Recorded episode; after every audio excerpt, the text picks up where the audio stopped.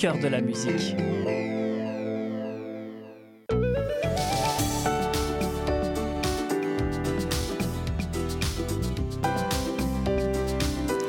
Bonjour et bienvenue à l'effet durable sur les ondes de CIBL 101.5. Je suis Maude Desbois, votre animatrice. Aujourd'hui à l'émission, on reçoit Isabelle Lessard pour la suite du sujet sur l'empathie envers soi, donc euh, en lien avec l'environnement. Je reçois également Marie-Ève Chapdelaine et Pierre-Yves Misme pour parler d'économie circulaire et en fin d'émission, Dom Lebeau, auteur, compositeur, interprète, vient nous parler du lancement de son nouveau single et de son nouvel album. Et pour commencer, on se retrouve avec Maï Maïté Bellemire.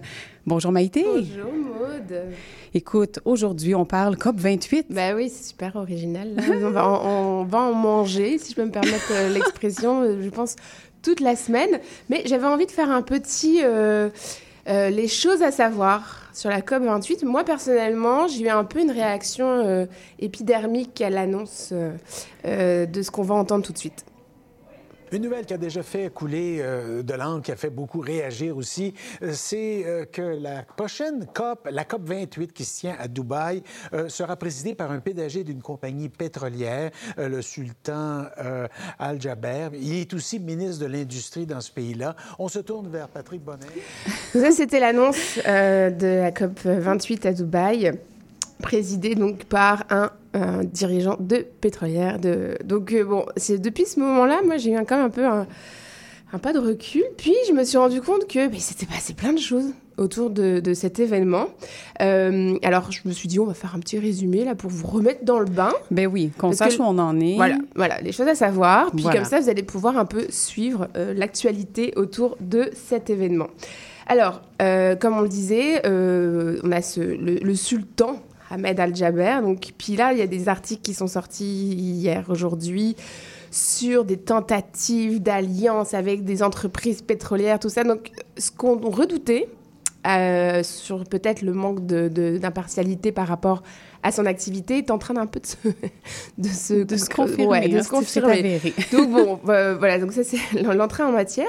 Hier, je me suis, euh, enfin, en préparant l'émission, la chronique, je me suis fait, je me suis amusée à faire un petit calcul. Mm -hmm. euh, pour le Canada, pour le Québec, c'est où Dubaï, puis qu'est-ce que ça prend comme déplacement. Donc en fait, il bon, n'y a pas de vol direct parce que c'est vraiment loin. Ça prend deux avions, euh, des longs courriers d'à peu près 10 heures si on fait une escale quelque part euh, en Europe. Et puis d'un point de vue euh, émission de GES, ces vols représenteraient, que je reprenne mes petites notes, on serait à peu près à euh, comment 2 tonnes euh, de CO2, c'est ça.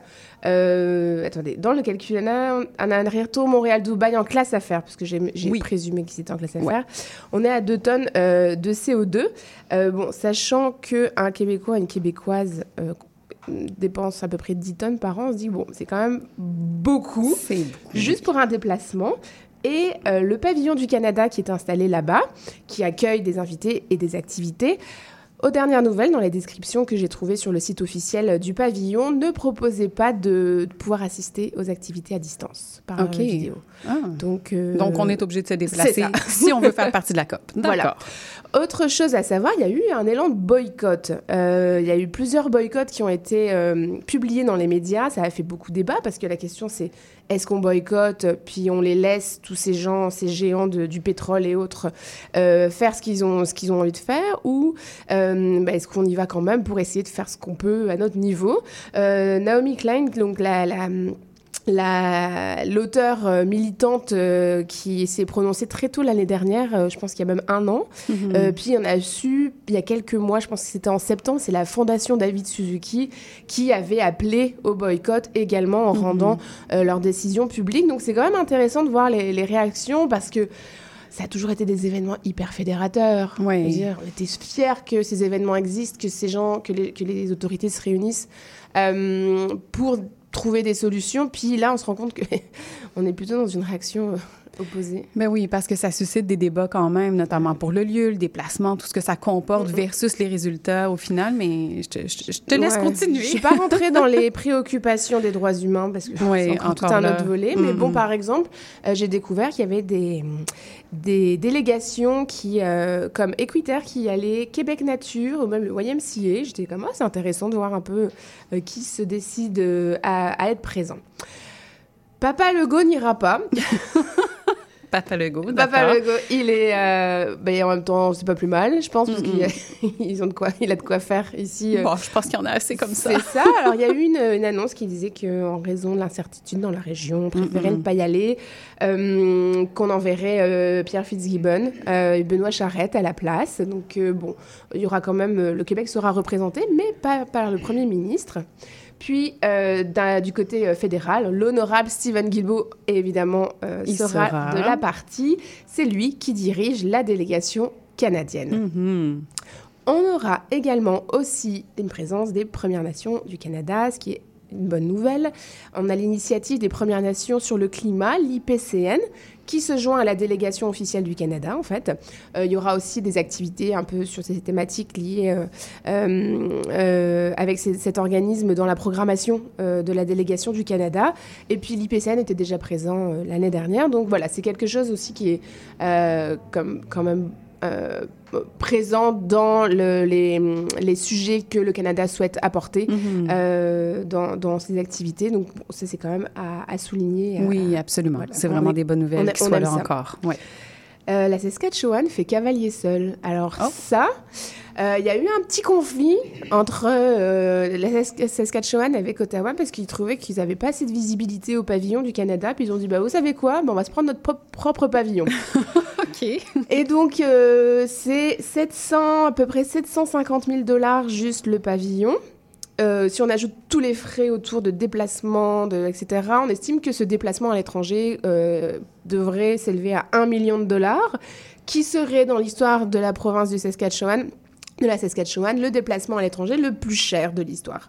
Donc c'est très controversé dans la province, mais par contre, eux se dédouanent en disant on aura on a plus d'une quarantaine d'entreprises de notre province qui seront présentes, puis qui vont faire valoir leur savoir-faire. Bon, on soupçonne les industries qui vont être représentées. Oui, bien sûr, quand même. Mais, pour eux, ils le justifient de cette manière-là. Ah oui, oui. d'un point de vue économique, la visibilité que, que le, le pavillon du Canada leur offrait n'était pas suffisante par hmm. rapport aux opportunités économiques, enfin économiques, en tout cas aux opportunités de visibilité que pouvait avoir leur propre euh, pavillon. Donc là, c'est quand même assez intéressant de voir ben voilà, si genre, on n'a pas assez de visibilité, donc euh, ça. on y va par, euh, par nous-mêmes. Donc voilà, c'est quand même, euh, quand même une démarche assez inusitée, puis qu'on a rarement vue.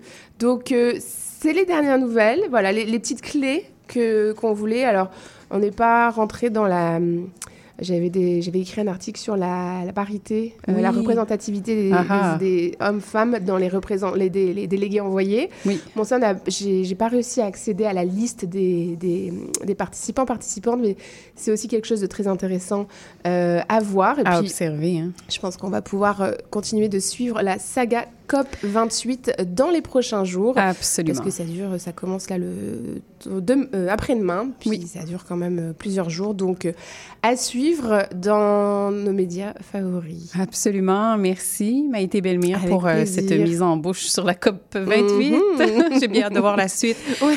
Une belle journée à toi, Maïté. Et d'ailleurs, on aura les actualités sur la COP 28 dans les deux prochaines émissions, donc celle du 5 décembre et du 12 décembre avec Marie Jouan, coordonnatrice des dialogues pour le climat, qui viendra nous faire des petits topos euh, à chaque début d'émission sur l'évolution de la COP 28. On pourra suivre ça de très près. Maintenant, on se retrouve avec Isabelle Lessard, chef scientifique à 1.5 et Futur Simple. On est à la deuxième émission d'une série de quatre chroniques euh, entrevue sur l'empathie. Et aujourd'hui, tu nous parles d'empathie à l'autre pour nous aider à avoir plus d'impact dans nos campagnes de mobilisation environnementale. Il y a deux semaines, à titre de, de, de rappel, tu nous donnais les bases sur l'empathie. Est-ce que tu peux nous faire un, rapide rappel des grands concepts qui s'y rattachent? Ah oui, alors euh, euh, c'est ça, l'objectif est de faire quelque chose de succinct, fait que les personnes qui seraient intéressées, vous êtes invités à télécharger le balado ben du 14 novembre pour écouter euh, les bases du concept de l'empathie. Mais euh, compte tenu que je dois quand même passer par ça puis qu'on se rattache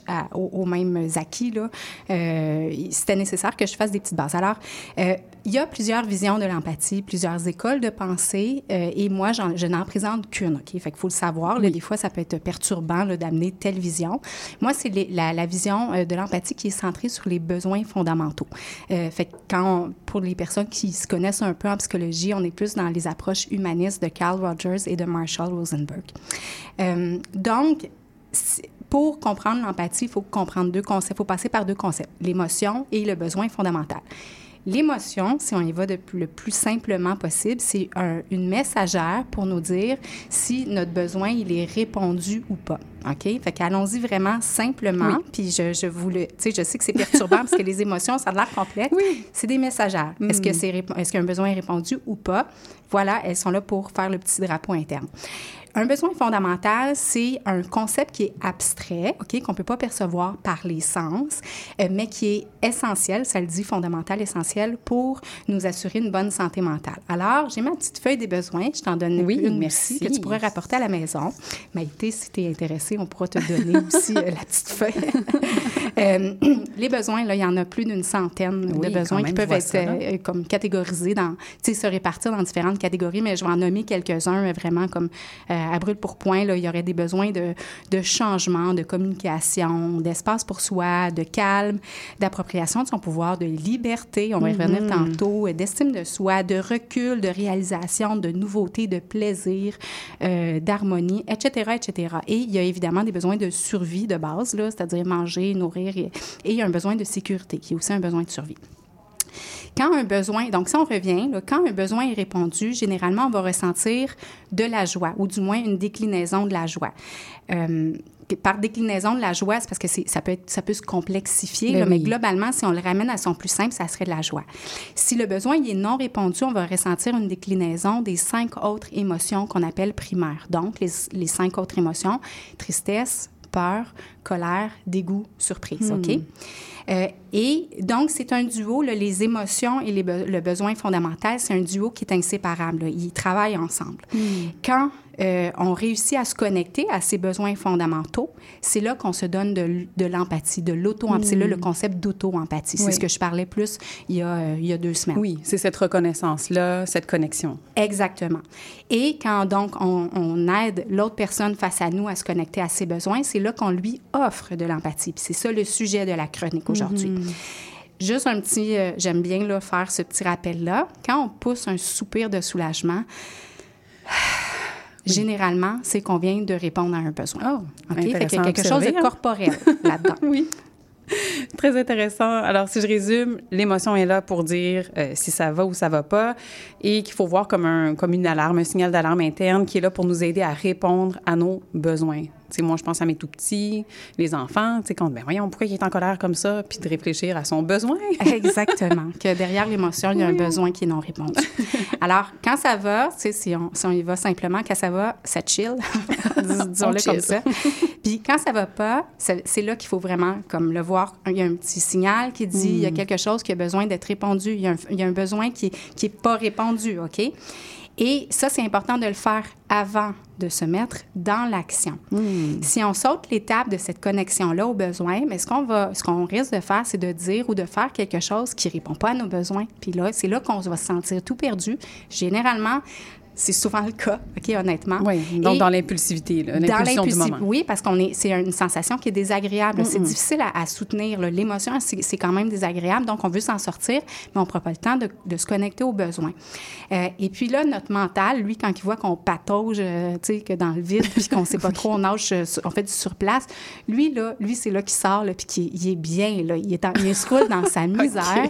il, il, va aussi venir alimenter avec plein de mots, plein de croyances limitantes, OK? Mm. Puis c'est là qu'on tombe dans notre chambre d'écho. OK? C'est là que, dans le fond, on regarde juste une facette de la situation qui confirme probablement ce qui, ce qui nous blesse hmm. profondément, sans regarder de l'autre côté du miroir. OK? Fait qu'on est tous dans nos chambres d'écho. Euh, alors, pour se sortir de ce mal-être-là, comme je le disais, ce qu'on va essayer de faire, c'est de reprendre le contrôle. Puis la façon de reprendre le contrôle, ça va être de passer à l'action. Mais comme je dis, c'est si, si tu comprends pas bien c'est quoi ton besoin, tu vas faire n'importe quoi, puis ça veut pas dire que ce que tu vas faire va répondre à ton besoin. Non, c'est ça. On, comme on disait, on va y aller dans l'impulsivité, puis aller vers quelque chose qui, qui répond pas, qui correspond pas à, la réalité de nos besoins. Et c'est pour ça que tu parles souvent de l'importance de départager les besoins des et des moyens pour y répondre. Exactement. Fait donc, moi, euh, c'est un papier aussi que j'ai écrit, là, mais qui disait que globalement, il y a une grande confusion collective entre ce que c'est qu'un besoin fondamental mm-hmm. puis le moyen, ou ce que j'appelle aussi la stratégie pour y répondre. Donc, le résultat de ça, c'est qu'on va souvent s'attacher, s'accrocher à la stratégie, mm. mais on comprend plus pourquoi euh, à, quel besoin elle répond. Probablement que cette stratégie-là, dans le passé, elle a répondu à des besoins sans qu'on le, qu'on on le, le, fasse de façon consciente. Fait qu'on s'y accroche, oui. mais on répond pas. Je vais donner un exemple très concret, très rapide. L'idée de, tu sais, des fois, les gens qui ont des impulsions à manger, bien, c'est ça, c'est que c'est comme, il y a quelque chose qui va pas, je sais pas trop qu'est-ce qui se passe à l'intérieur de moi, je me sens pas bien, je vais essayer de, je, vais. aller dans quelque chose que je connais qui va peut-être me donner un petit plaisir, tu sais, momentané. Ouais. Mais on voit bien qu'à un moment donné, on s'accroche à ça, ça répond pas aux besoins non, on sent Pas, sent pas mieux après notre pot de crème glacée. Là. Non, on sent pas mieux après notre pot de crème glacée ou notre chocolat. ça. Alors, moi, je fais le pari que si on apprenait à mieux comprendre c'est quoi un de nos besoins avant de passer à l'action, mm. ben, individuellement, on s'en porterait mieux collectivement, le climat social se pacifierait. C'est mon pari à moi. Oui, ben oui évidemment, de se connecter à tout ça. Et euh, tu l'as nommé déjà dans, dans, la chronique précédente, le lien entre l'empathie et l'environnement. Pourquoi c'est si important? Qu'est-ce qu'il est? Donc, à la fois, euh, ben, en fait, je vais y aller parce que la semaine, pas la semaine dernière, mais il y a deux semaines, je parlais de l'importance, dans le fond, de comprendre c'est quoi le besoin avant hmm. d'essayer de mettre quelque chose en place. C'est bon dans, dans, le domaine de l'environnement, mais c'est bon partout. Là. On s'entend que hmm. c'est quelque chose euh, euh, qui, qui, doit se pratiquer au moment présent. Oui. OK? c'est même pas au quotidien, c'est au moment présent. Hmm. Là, ce que je voulais faire, c'était de l'ouvrir. Tu sais, on, est autour de la table, on est quand même des gens, tu sais, euh, engagés dans le milieu environnemental. On est dans les convaincus. Puis, je voulais revenir un peu à ce qu'on envoie comme message au reste de la population. Tu sais, on peut dire globalement, grosso modo, il y a à peu près 20 de convaincus puis 80 de personnes qui sont ben, moins convaincus puis bon, qui, qui passent à l'action, mais pas, aussi intensément, qui n'ont pas le sens du devoir aussi intense que nous. Hmm. Ce qu'on leur envoie comme message, je vais y aller dans le le, climat, là, plus au niveau de l'action climatique, c'est globalement lâche l'auto solo, prends pas l'avion, mm. euh, mange moins de viande, puis diminue ta consommation. Comment tu penses que la population, elle reçoit ça? Oui, mais pas très bien. C'est une atteinte à leur liberté ou, là, tu parlais tantôt de, de réflexe, de raccourci pour aller combler un besoin, entre guillemets. C'est souvent ces, ces aspects-là qu'on prend comme comme attache. Exactement. Donc, on est en train de communiquer sur la stratégie sans se connecter aux hmm. besoins. Fait que la population, ce qu'elle va recevoir, c'est, tu le dis, une atteinte à sa liberté de choix. OK? le, fameux mot liberté, mais finalement, hmm. c'est être libre de ses choix. Alors, autonomie. Puis ça, là, c'est, dans les supra-catégories de besoins fondamentaux. Autonomie, là, tu, c'est, c'est, c'est un intouchable. C'est ben super important. en plus, si je peux me permettre, dans toutes les campagnes publicitaires et de marketing, on joue sur quoi? La liberté. Exactement. Fait la liberté, on ne sait plus pourquoi on, le dit, mais on le nomme, à, on partout. partout. À tout OK? Fait que les gens là, qui font pas la, la, distinction comme toi et moi, ben là, maintenant, on l'a fait, la distinction mm. entre le besoin et les stratégies. Mais quand les gens, comment ils reçoivent ça, quand on leur dit lâche l'auto, là, mettons, c'est OK, tu es en train de me demander de faire le deuil de mon besoin fondamental. Puis puis ça, c'est impossible de faire le deuil de son besoin fondamental. Fait que c'est sûr que ça va créer une fermeture. C'est sûr que la population va mm. dire touche pas à mes besoins fondamentaux. Elle n'a pas compris que c'est une stratégie, c'est pas le besoin, mais c'est touche pas à mon besoin. Alors, elle va se, elle va se fermer.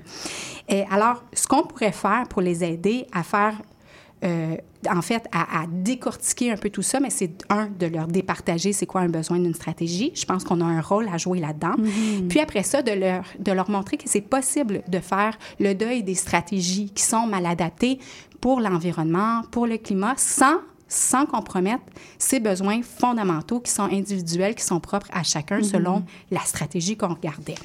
Alors, mais ça d'abord, c'est euh, c'est là que c'est important de, de, passer par l'empathie, la connexion aux besoins. Oui, oui, définitivement. Est-ce que tu pourrais comme incarner tout ça dans un exemple concret? Oui, bien là, je parlais d'auto, puis je vais l'incarner avec l'auto, parce que l'auto, c'est quand même un, symbole fort. C'est un intouchable, on s'entend. C'est une stratégie là, de l'ordre du sacré, OK? Pourquoi? C'est parce que ça répond à de nombreux besoins, OK? Mm. Puis selon, tu sais, donc ça peut répondre, on parlait de liberté, spontanéité, sécurité, confort, avoir sa bulle, euh, prendre le temps de, décompresser des fois euh, euh, après une journée de travail, aventure, plaisir, accès à la nature, etc., etc. Puis en plus, c'est un moyen utilitaire pour se rendre du point A au point B, pour souvent que le point B va nous permettre de répondre à des besoins. Donc, c'est un intouchable. Alors, la première chose, par exemple, pour communiquer là-dessus, c'est d'arriver à dire de façon intègre, à, de façon intègre et authentique et sentie à l'autre, regarde, tes besoins, c'est important pour moi que tu y répondes. Je ne veux mm-hmm. pas toucher à tes besoins. Euh, ce, que, ce que je veux plutôt, c'est essayer de voir avec toi, y a-tu d'autres façons qu'on pourrait substituer cette stratégie-là, qui est l'auto-solo, par des stratégies qui vont être un peu plus adaptées aux besoins d'un environnement sain. Mm-hmm. Là, la personne, généralement, ce qu'elle va faire, c'est qu'elle va se calmer elle va atterrir, puis elle va se mettre en mode écoute. Et c'est mm. là qu'on peut exposer notre point de vue d'environnementaliste et de dire, est-ce que tu es d'accord avec moi que, euh, que une auto, ça émet des gaz à effet de serre, que les gaz à effet de serre, ça contribue au changement climatique? On sait que le secteur du transport, ça contribue significativement. Es-tu d'accord avec moi? La personne va généralement dire oui, c'est un fait. Et ensuite de dire, moi, là, ce qui est important pour moi, c'est de protéger l'environnement sain. On s'entend, c'est un mm. besoin collectif. Fait est-ce qu'on peut voir c'est quoi qui est associé derrière les besoins sous-jacents à l'utilisation de l'auto pour toi, puis le besoin d'un environnement sain, puis essayer de faire une stratégie win-win qui va hmm. protéger ces deux parties-là. Et c'est là, une fois que les deux points de vue sont reconnus, qu'on peut commencer à suggérer des stratégies qui vont allier les deux parties. Mm-hmm. Vraiment, vraiment, vraiment intéressant. Une fois que cette reconnaissance-là des besoins de part et d'autre, euh, de part et d'autre, c'est là qu'on peut proposer des stratégies alternatives. Euh, par exemple, euh, euh, qu'est-ce qu'on aurait comme stratégie alternative? Ben, l'autopartage, si on prend l'exemple de la voiture. Eh, vas-y avec l'exemple de la voiture, qu'est-ce qui te vient à l'esprit? partager l'automobile, de peut être en auto solo, de se dire, ben, peut-être que je peux, j'ai pas besoin d'une deuxième voiture chez moi.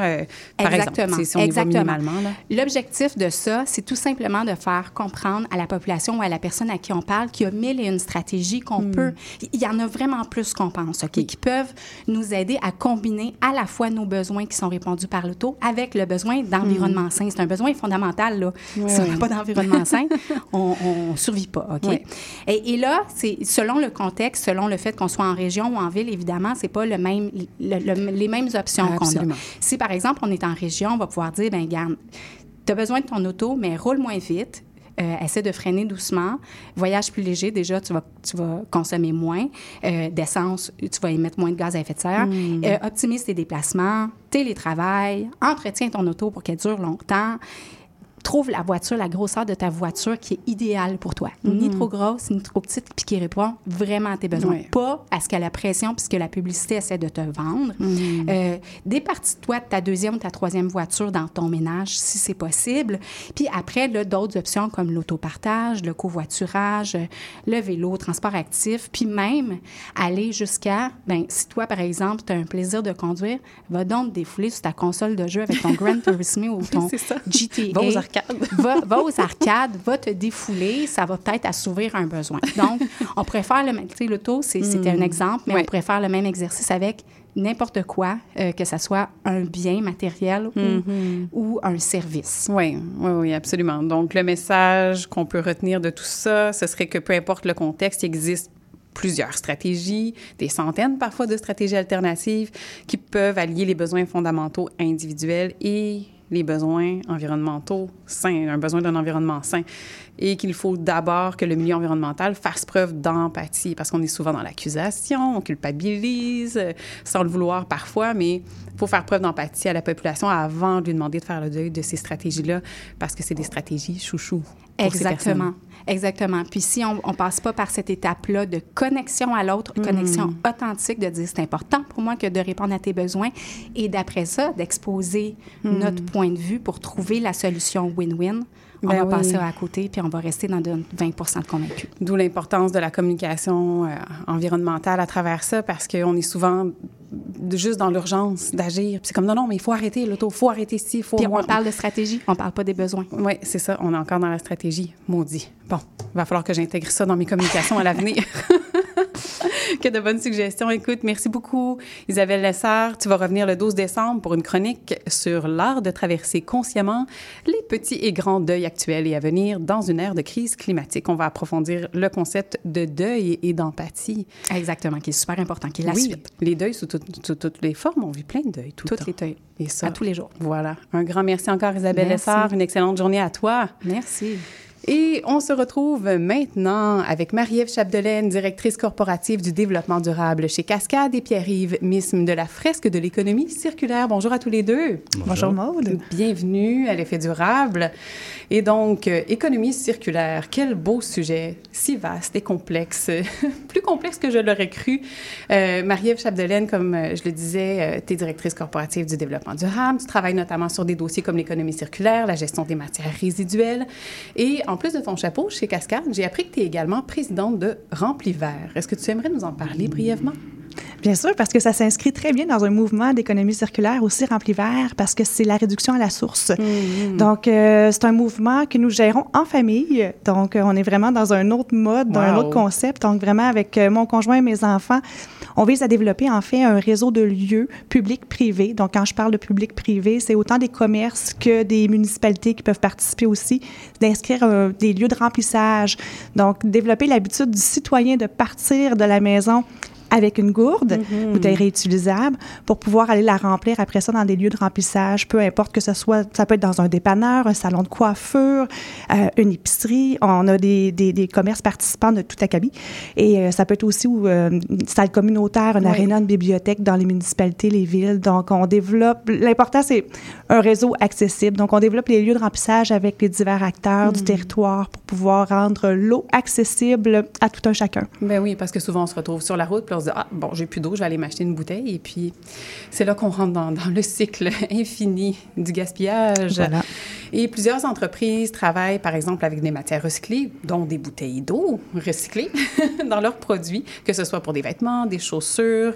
On peut penser à la nourriture aussi, qui emploie l'économie circulaire et d'autres produits dérivés. Euh, est-ce qu'on fait bien, en tant que consommateur, d'aller vers ce type de produits? C'est sûr, de toujours aller vers des produits qui ont des contenus recyclés. Ça va toujours être une, une façon de régler la, la, problématique de la consommation des matières premières. Par contre, ce n'est pas nécessairement la finalité non plus. Euh, la, la, bouteille d'eau est un excellent exemple. C'est pas parce que la bouteille est faite de matières recyclées qu'on peut se réconforter dans notre choix de consommation. Mm. C'est oui, ça va être un choix moins pire, euh, mais ça reste peut-être un objet qui n'est pas nécessaire à consommer. Donc, c'est vraiment dans la consommation, je pense qu'il faut toujours se poser ces questions-là en amont. Bon, est-ce que j'ai besoin du produit de un? Oui. Est-ce qu'après ça, si j'ai besoin du produit, mm. euh, est-ce que je peux avoir un produit avec un moindre impact. Donc là viendra le choix de consommer un produit avec des matières qui intègrent des matières recyclées. Euh, c'est pas la solution à tout. C'est sûr que c'est une partie de la solution. Puis après ça, ben, est-ce que ce produit-là peut être recyclé à son tour? Ça peut être un produit qui est fait de matières recyclées, mais est-ce qu'il va être recyclable? Donc ça, c'est toujours la question de la composition du produit, mais après ça, de sa finalité, sa fin de vie. Il faut hmm. observer aussi l'impact. C'est pas toujours, c'est pas tous les produits qui ont le même impact en, termes de fin de vie. Non, effectivement. Euh, je peux parler des emballages, mais c'est ça, je pense que c'est ce lien-là qu'il faut comprendre vraiment entre la fabrication et la fin de vie, qui sont deux étapes complètement différentes. Marie-Ève, je t'arrête. On va s'arrêter pour une petite pause et on se retrouve après pour la suite de cette conversation sur l'économie circulaire. À tout de suite. Envie de t'impliquer dans le présent et le futur de CIBL? L'Assemblée générale annuelle de ta radio communautaire francophone de Montréal aura lieu le 11 décembre à 18h30 au même Centre des mémoires montréalaises.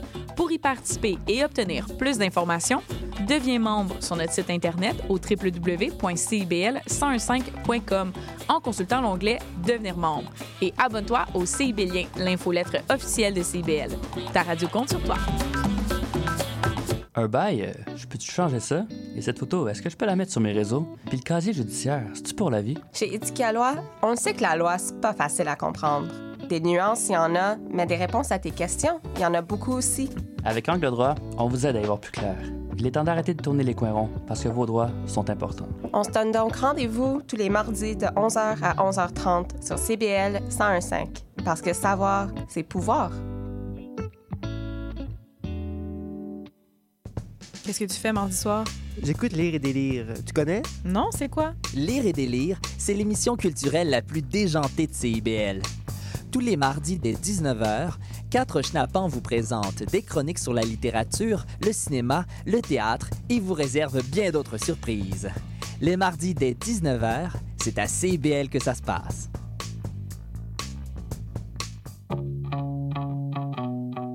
Les générations se parlent à Trait d'Union. Je suis Louise Curodo et je vous invite à vous joindre à nous tous les vendredis à 14h sur les ondes de CIBL 101,5. CIBL 101.5 Montréal.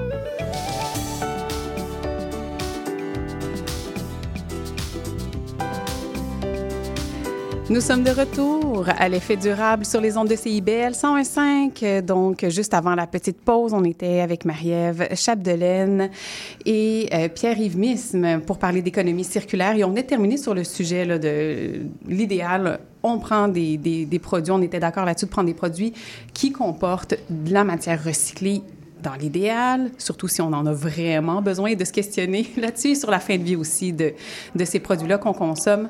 Euh, donc, L'idéal serait, j'imagine, de cesser de générer toujours des nouvelles matières à partir de, ressources nouvelles. Comment se situent les industries face à l'économie circulaire qui est de plus en plus en vogue?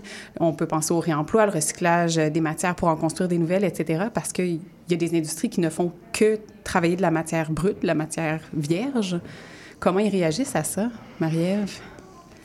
Euh, à la question comment se situent les industries, bon, je pense que rendu là, c'est vraiment un choix personnel mm. euh, d'organisation, euh, ben, un choix corporatif d'organisation. L'exemple de Cascade, un bon exemple de, de, produire, de fabriquer des produits à partir de matières recyclées. C'est ça le modèle d'affaires de Cascade, c'est de prendre mm. des matières et leur donner une deuxième vie. Donc, de prendre des matières qui existent déjà, de donner une deuxième vie. C'est un modèle d'affaires qui était complètement différent qu'on était à l'époque. On remonte à 60 ans. Cascade va fêter son 60e 60e anniversaire l'année prochaine. C'était complètement différent comme modèle, comme mode de pensée, comme mm-hmm. modèle d'affaires à l'époque de refaire ça parce que traditionnellement, on faisait du papier avec un arbre. Oui. euh, des résidus d'arbres, on s'entend, c'est qu'on prend pas nécessairement l'arbre complet pour faire du papier. On prend les résidus, on prend mm. l'écorce, on prend les, les copeaux qui, qui, découlent, le résidu de la fabrication du bois d'œuvre. Mais c'était quand même un résidu d'arbre. Maintenant, de reprendre une, une, feuille, une vieille feuille pour en refaire une nouvelle, mais c'est un modèle d'affaires qui est complètement différent, qui, qui, demande de repenser les façons de faire. C'est pas traditionnellement euh, inculqué. Non, euh, on, a, je pense qu'on était encore dans un modèle, et, et, d'où l'économie circulaire et la mm. vogue, c'est de repenser les façons de faire. Donc, au lieu d'extraire, fabriquer, consommer, jeter, euh, qui est notre modèle traditionnel, c'est d'essayer de voir, mais avant de jeter, est-ce qu'on peut faire quelque chose d'autre puis de le remettre dans notre système? Mais ça demande quand même, c'est plus complexe, ça demande des façons de faire qui sont complètement différentes. Oui. Et là, ben, si tu fonctionnes pas comme ça déjà, de le refaire dans ton modèle d'affaires, c'est quelque chose, c'est une espèce de rétrofit. Hmm. Euh, mais il y a quand même moyen, il y en a plusieurs qui vont le faire, il y en a plusieurs qui vont se, se questionner sur cette façon de faire-là, d'intégrer des matières recyclées hmm. dans leur matière première. Oui, oui.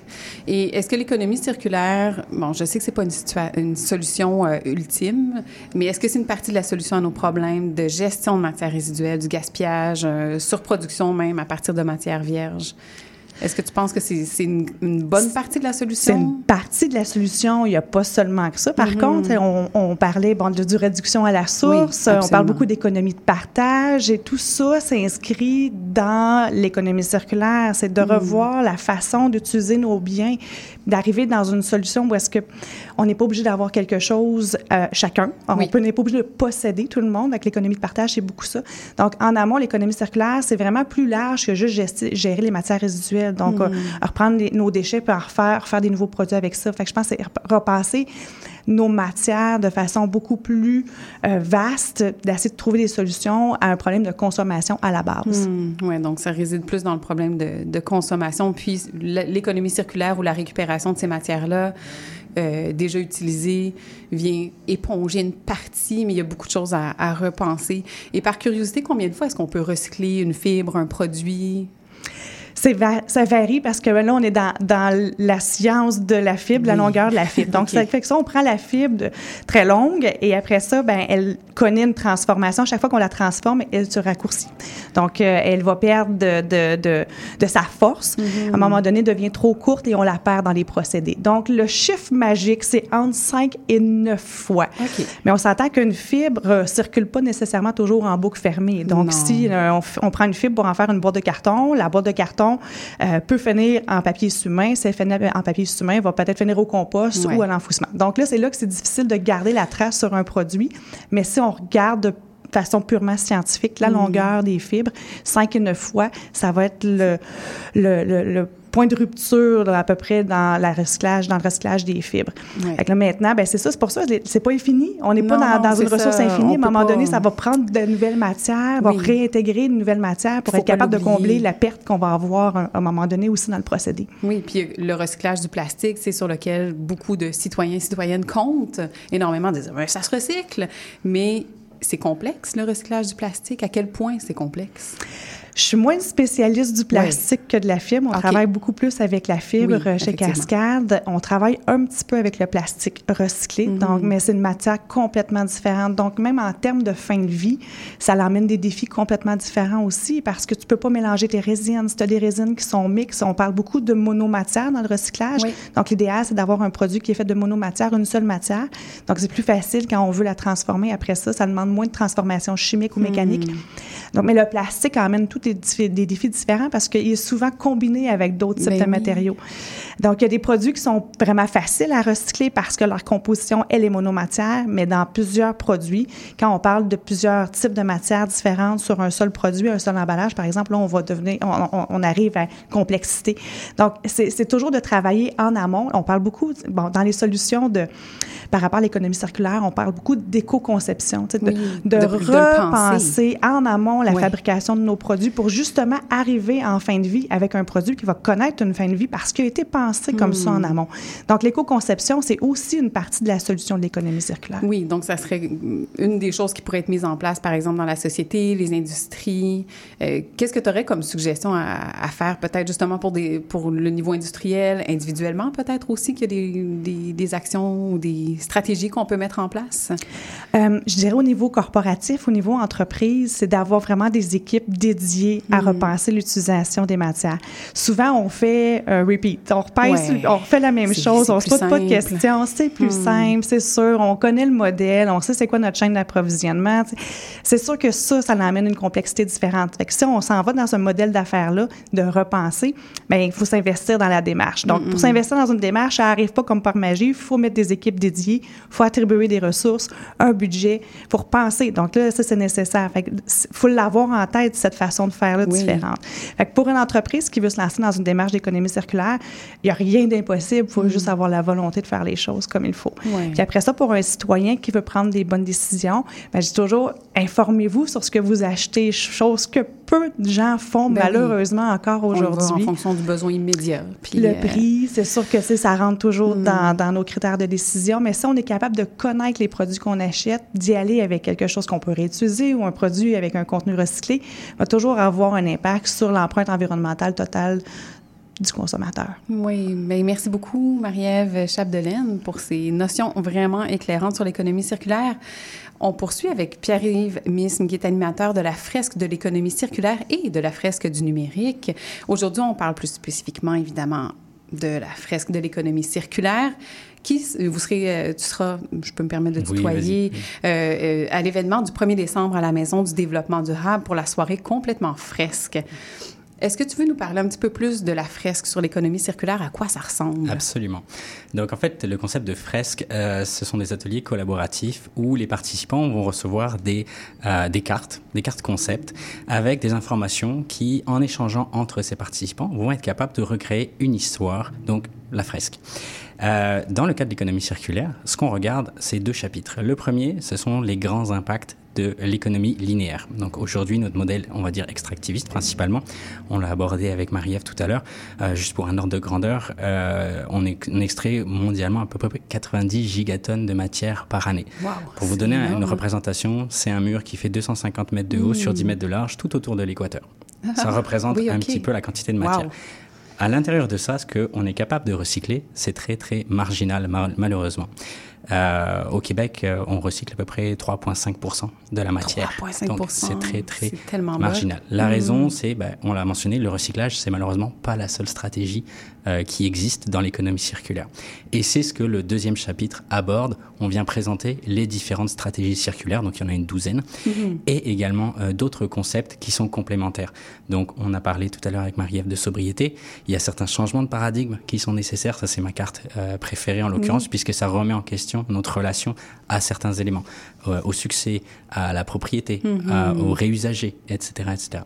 Euh, l'objectif, donc encore une fois, c'est les participants qui travaillent à recréer cette histoire en euh, s'appropriant les concepts avec les informations. voilà à peu près pour la, présentation au niveau. Et par curiosité, tu, tu l'as animé combien de fois, cette fresque? Euh, je dois être rendu proche d'une dizaine de fois pour celle de l'économie circulaire. Euh, effectivement, on l'anime ben, régulièrement à la Maison du Développement Durable, donc c'est accessible à n'importe qui. Ce sont des concepts que euh, un néophyte est capable de s'approprier. On n'a pas besoin d'être expert en euh, conseil, développement durable. C'est accessible à tout le monde. C'est l'objectif justement. Ça se veut ouvert au grand public. On veut que tout le monde puisse mieux comprendre, mieux agir. Exactement. Et qu'est-ce que ça suscite chez les participants? Qu'est-ce qui est ressorti de, de, de cette dizaine d'animations de, fresques? Alors le, premier chapitre sur justement les impacts de l'économie linéaire, généralement, euh, c'est des émotions assez, on va dire, négatives. De la hmm. tristesse, de la frustration, de la colère, parce qu'en fait, on réalise euh, dans, dans, quel système est-ce qu'on est plus ou moins enfermé aujourd'hui. Mais avec euh, le deuxième chapitre sur les stratégies circulaires, ben, on vient mettre du baume au cœur et, comment dire, outiller les participants sur ben, comment adopter un changement euh, pour rentrer dans l'économie circulaire. Ben oui, parce qu'on ne veut pas laisser les, les, participants sur une frustration ou la déception de se dire mais qu'est-ce que je fais? Exact. ben oui, là je comprends. Puis dans, dans la partie solution, j'imagine qu'il y a des beaux récits qui doivent ressortir de ça. Ça doit être assez intéressant à observer. Absolument. Mais en fait, c'est justement l'objectif pour euh, les animateurs de mettre de l'avant ça aux hmm. participants, des exemples concrets qui existent dans notre environnement et qui sont malheureusement souvent méconnus. Euh, donc typiquement certains fournisseurs qui sont dans le reconditionnement. Aujourd'hui, au Québec, on a Incertec. Euh, j'aime bien le citer parce que c'est un acteur local, social et engagé. Euh, malheureusement, il est assez peu connu. Mm-hmm. On a, on parlait de l'économie du partage. Euh, il y a Partage Club, par exemple, aussi un acteur qui québécois. Qui gagne en popularité, on aime ça. Exactement. Donc, en fait, tout ça, ce sont des exemples locaux que n'importe qui est capable de, s'approprier pour rentrer dans l'économie circulaire. Mm-hmm. Et par curiosité, ton parcours à toi, Pierre-Yves, pourquoi tu as commencé à animer ces fresques-là? je viens du monde du numérique. Euh, et à, un moment donné, ben, de par un collègue, prise de conscience sur l'impact environnemental du numérique euh, qui me fait réaliser que ben, justement là, c'est un, très bon cas de très faible circularité dans le cas du numérique. On exploite beaucoup de matériaux qu'on mhm. recycle très peu. Et euh, de fil en aiguille, donc entre cette expérience professionnelle et mon intérêt personnel dans l'économie circulaire qui est ancré depuis longtemps, mhm. ça a convergé. Et les fresques sont un outil qui pour n'importe quelle personne permet de rentrer dans les sujets, de commencer à s'exposer. Pour devenir animateur, on n'a pas besoin d'être un expert en la matière. Mm-hmm. En fait, il suffit de participer à des ateliers, euh, suivre une formation qui dure trois heures. C'est plus sur l'animation elle-même que sur les contenus. Et euh, ça permet ensuite bah, justement de se sentir un peu outillé euh, pour faire face à bah, l'éco-anxiété ou, ou, justement à être un acteur du changement. Donc mm-hmm. c'est vraiment ce, cette prise de conscience qui m'a amené vers les fresques et ensuite des fresques, ben justement, vouloir sensibiliser de plus en plus les gens. Oui. Et est-ce que tu vois que cette sensibilisation euh, dans les, par, par, les fresques percole dans la communauté? Parce que c'est souvent, j'ai l'impression, un peu parmi les gens qui sont déjà d'accord avec tout ça. Si je peux me dire comme ça, comment, on, comment ça percole? Comment on se fait porteur de messages quand on veut aller amener ça ailleurs. Absolument. Fait euh, le, message au niveau des, participants est, assez bien, euh, comment dire, accepté justement. Mhm. Euh, on a des bons échos sur le changement et la, mise en action. ce qu'on recherche, c'est effectivement, comme tu le mentionnes, à sortir de notre chambre d'écho, puisque ben, les personnes qu'on sensibilise le plus, c'est souvent des personnes qui sont déjà éveillées au sujet. Ouais. Donc, ce qu'on recherche mhm. aujourd'hui avec les fresques, et en tout cas, je parle pour moi avec l'économie circulaire, c'est justement à sortir de cette chambre d'écho en allant toucher des personnes qui sont moins sensibles à ça.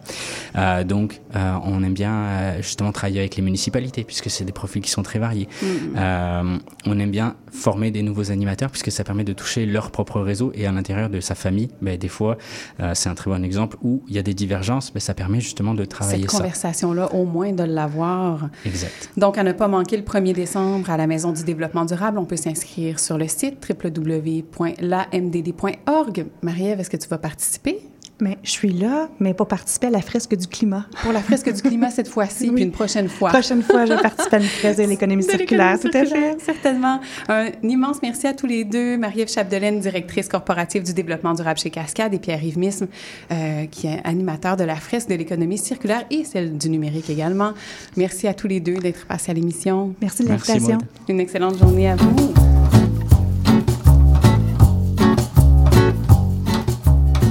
Avant la dernière chanson, je cherche ton attention. J'ai un message à livrer, il pourrait t'intéresser. Me donneras-tu le temps? M'accorderas-tu un moment? Un moment pour écouter cette histoire à raconter avant la dernière chanson on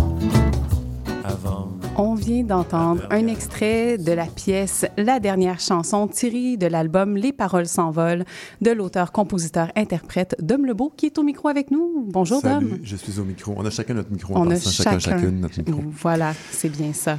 Donc, tu as récemment lancé l'album livre Les paroles s'envolent que oui, tu viens de me faire voler à travers la pièce. Super bel ouvrage. Euh, euh, dans le livre qui accompagne le CD, on a accès entre autres à des tranches de vie, des réflexions, des poèmes, des textes de chansons et euh, évidemment des pièces originales très engagées et sensibles. Merci, je le prends. Et engagées et sensibles. Les deux, les deux. Hein. Qu'est-ce que ça représente pour toi, cette œuvre que j'appelle en deux formats, puisqu'on peut avoir le livre l'album, juste l'album, les deux. Il y a comme plein de combinaisons possibles. Il y a au moins un troisième format, c'est le spectacle. Oui. Il pourrait y avoir un quatrième format, le balado. Oui. Ou la série de radio. Ben oui. Moi, j'ai imaginé ça en cinq chapitres de deux chansons déjà, je te dis tout de hmm. suite. OK. C'est tout pensé, cher. T'as tout pensé Donc, à ça. ça. ça. se peut aussi de le rendre autrement. Oui. avec un ton un peu différent, euh, Hmm. de façon audio, pour que ça, ça, ça touche des gens d'une autre façon. Mhm. Comment je vois ça? Écoute, la, la petite histoire, c'est qu'en 2019, j'ai lancé un album qui s'appelle Ensemble. J'avais trop de choses à dire pour que ça rentre dans un petit CD ordinaire. Mhm. Et mon graphiste, qu'on salue, Pascal-Angelo Fieramar, m'a dit en gros, ça rentrera jamais. OK. Mais avec un gros sac québécois. Donc, tu coupes ou il faut changer de format. J'avais fait un petit livre de 74-75 pages, OK? C'est un Mhm. nombre impair, ça se peut pas. Mais et j'ai pris goût au livre. Puis moi, depuis, euh, là, j'ai calculé que là-dedans, ce sont des écrits qui datent de 2004 à aujourd'hui. OK. Donc, sur une longue 8-10 période. ans, j'ai Oui. comme ramassé des chroniques dans un tiroir. Hmm. J'ai tout ressorti ça. J'en ai peut-être gardé la moitié. J'en ai écrit d'autres qui venaient compléter ce qui manquait, selon moi, dans le portrait de mon aventure de personne qui, qui s'engage et qui chante à la fois. Oui. Et ça donné ça, un essai d'environ 60 courts chapitres. Oui. Puis il se lit très bien parce que c'est super Merci. varié, ça passe d'un sujet à l'autre. C'est un, un 216 pages bien investi. Voilà, tu es allé vérifier. Merci. Je suis allée vérifier 216 pages, Voilà. sur un nombre pair. euh, tu as choisi d'aborder euh, la partie écrite avec beaucoup de franchise. On sent une liberté très décomplexée. Est-ce que pour toi, c'est le reflet d'où tu en es en tant qu'humain et en tant qu'artiste? J'ai pas mal toujours été une personne avec euh, l'esprit ouvert, les bras ouverts, la, la disponibilité pour euh, échanger, pour donner, pour enregistrer aussi, prendre des autres. Tu sais, Je suis des formations, je suis des conférences et j'en donne. Ça va toujours comme ça. J'aime me nourrir, j'aime l'école. sais. Mhm. Et puis, je suis un livre ouvert, j'ai comme pas de... Ben, un livre ouvert, c'est cas de le dire. J'ai j'ai pas vraiment de filtre. OK. Là, tant mieux, à l'écrit, tu peux penser un peu mieux aux mots que tu choisis, puis Mhm. pas dire de quoi qui blesse ou qui est tout croche ou qui est pas clair, ce qui m'arrive tout le temps. Donc, c'est bon pour moi de m'asseoir et de choisir non seulement mes sujets, comment je les développe, mais aussi de choisir les bons mots pour que les Mhm. gens me suivent, je pense, avec les virgules, les changements de paragraphes qui fait que ça respire comme il faut. Oui. Parce que je mets pas nécessairement tant de virgules quand je parle. Non, c'est ça, c'est un feu roulant. oui, oui, oui, je me dévoile même. Je parle beaucoup de moi, moi, moi, moi, moi, moi, moi, moi. Mais c'est toujours en tant que bébite dans un organisme plus grand qui est notre communauté, qui est notre société, qui est l'humanité. Oui. Et petit détail curieux, il n'y a pas de majuscule? Bon, ça, c'est un autre problème, là. C'est un autre problème. Ben, moi, c'est tout ou rien. Moi, je, crois à l'équité des lettres. Alors, c'est tout en minuscule ou tout en majuscule. tu sais, mes projets, habituellement, sont tout en majuscule. Mm-hmm. Puis là, les paroles s'envolent, ça sortit en minuscule. Je voulais que ce soit peut-être un peu plus doux, moins crié par la tête. Parfait. Mais écoute, ça, n'empêche pas la lecture. Je veux dire, il y en a qui écrivent pas de ponctuation, donc euh, hein, on n'en est même pas là encore. non, c'est ponctué. C'est très ponctué. C'est très ponctué. Merci. Et tu as toujours été très engagé comme personne dans ta vie, dans ta musique. Est-ce que pour toi, c'est un passage obligé? Est-ce que tu veux toujours... Est-ce que tu...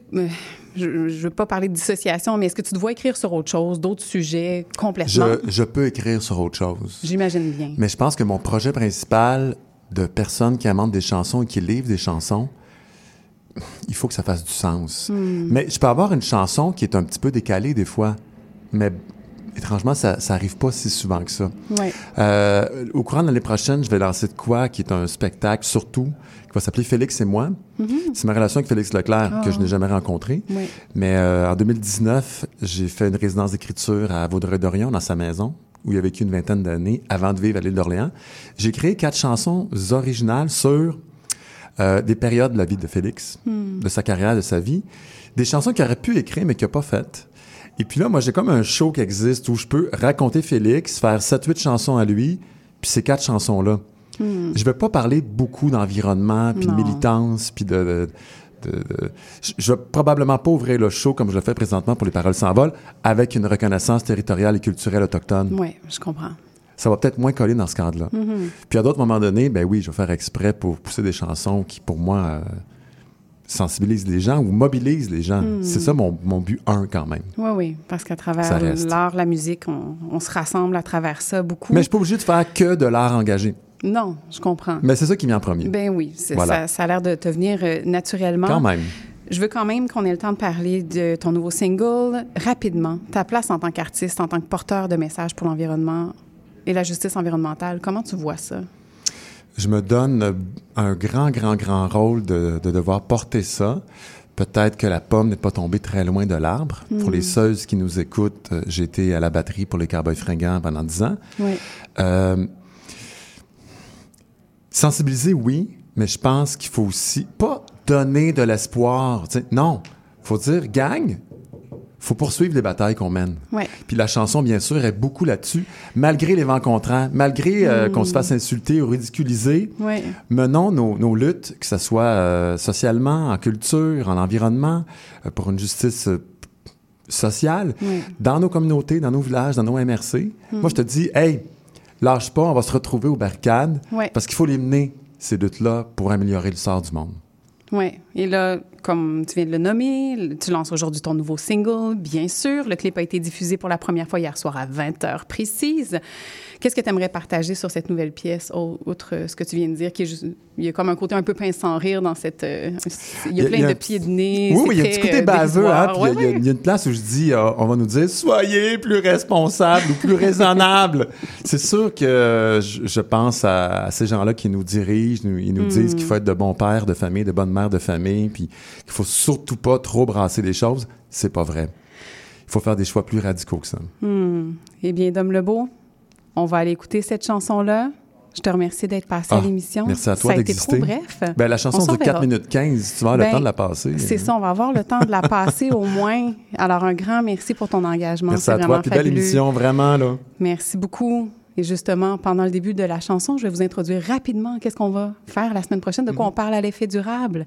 Euh, on aura Patrick Bonin, qui est responsable de la campagne Climat-Énergie à Greenpeace, qui vient nous faire une mise à jour sur le dossier de la ville de Prévost et Énergir. Je ah reçois également Julia Verdon, Verdun, pardon, responsable du défi Territoire Chemin de Transition qui nous parle du troisième défi de chemin de transition, les actualités de la COP28 avec Marie Jouan, coordonnatrice des dialogues pour le climat, parce que c'est ça qui se passe en ce moment à Dubaï. Émilie Bolduc vient nous faire ses recommandations de lecture jeunesse et de l'impact dans les écoles et une entrevue avec Julia Posca, autrice du livre Travailler moins ne suffit pas, paru aux éditions Éco-Société le 13 novembre dernier. Et on se laisse maintenant sur ta magnifique pièce, bien sûr. Merci, Dom Merci à toi. Salut tout le monde. Perdu d'avance, bien sûr nous n'avons pas la moindre des chances, bien sûr. D'autres voudront nous réduire au silence, bien sûr, et nous renommer avec arrogance, nous mettre une étiquette, bien sûr, de bohème, de poète. Oh, bien sûr, notre façon est un peu radicale, bien sûr c'est qu'on s'attaque aux racines du mal, bien sûr. On nous dira soyez plus raisonnable, bien sûr. Mais de le faire serait irresponsable. Car devant la débâcle, bien sûr, il n'y aura pas de miracle. Et malgré la tempête, malgré les vents contraires, avant qu'on nous arrête, avant qu'on nous fasse taire.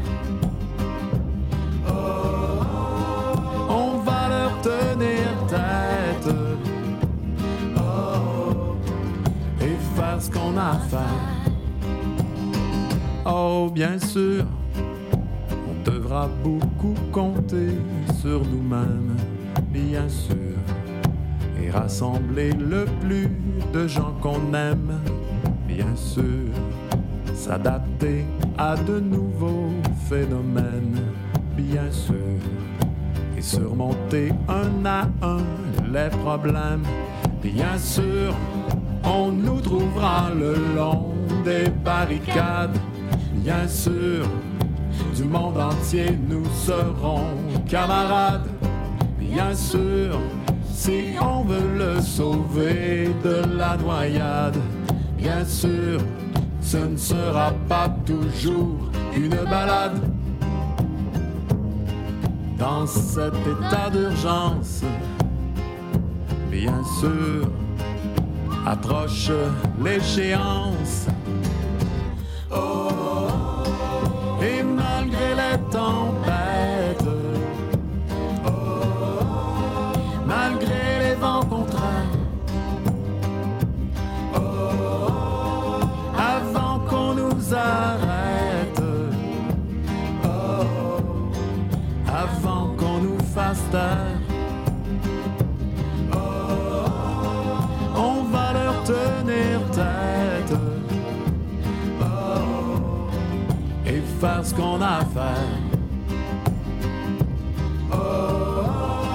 Avant qu'on nous arrête.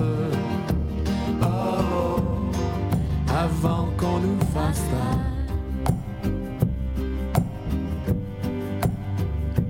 Bien sûr.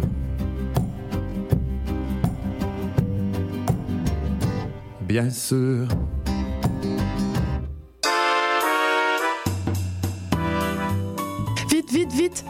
Le bingo de CIBL commence. J'arrive, j'arrive. Bon, je pense que j'ai tout, chips, breuvage, les tampons de bingo, un rouge pour moi, un bleu pour toi. Ok, ok, mais les cartes? Quoi, les cartes? Bah, les cartes de bingo. non, j'ai complètement oublié. Les cartes de jeu de bingo de CIBL sont disponibles dans un point de vente près de chez vous. Consultez la liste sur notre site web au cibl1015.com sous l'onglet Bingo de CIBL. Et venez jouer avec nous tous les dimanches dès 16h et invitez vos amis. Et surtout, pour jouer au bingo de CIBL, n'oubliez pas d'acheter vos cartes.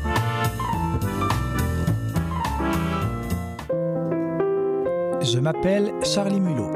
Je fais du conte, j'en mets en scène et surtout, j'aime beaucoup en écouter.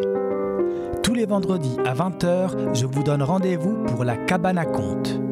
Chaque semaine, j'inviterai une conteuse ou un conteur pour parler avec moi de leur pratique et pour vous raconter une histoire.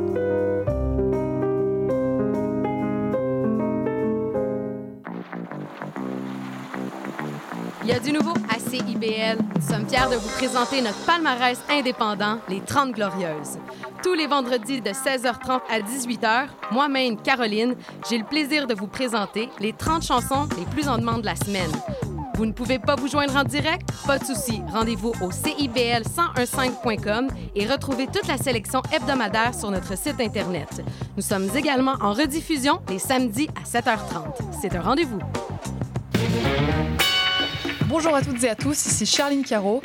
Retrouvez-moi du lundi au jeudi à 9h pour l'émission Les Aurores Montréal. Actualité, culture, entrevue, vous saurez tout sur Montréal. Alors à bientôt dans Les Aurores Montréal.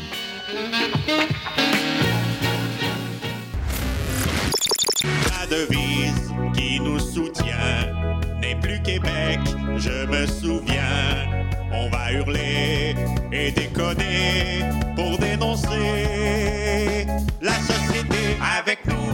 Souvent ça dégénère. Dans le monde, il s'en passe des affaires. Sous le signe des moustiquaires, on a. Les Trois Moustiquaires, mercredi 17h sur les ondes de CIBL.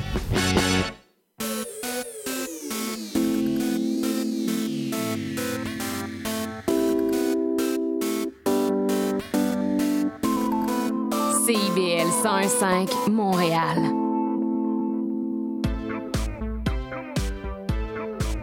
CIBL, au cœur de la culture.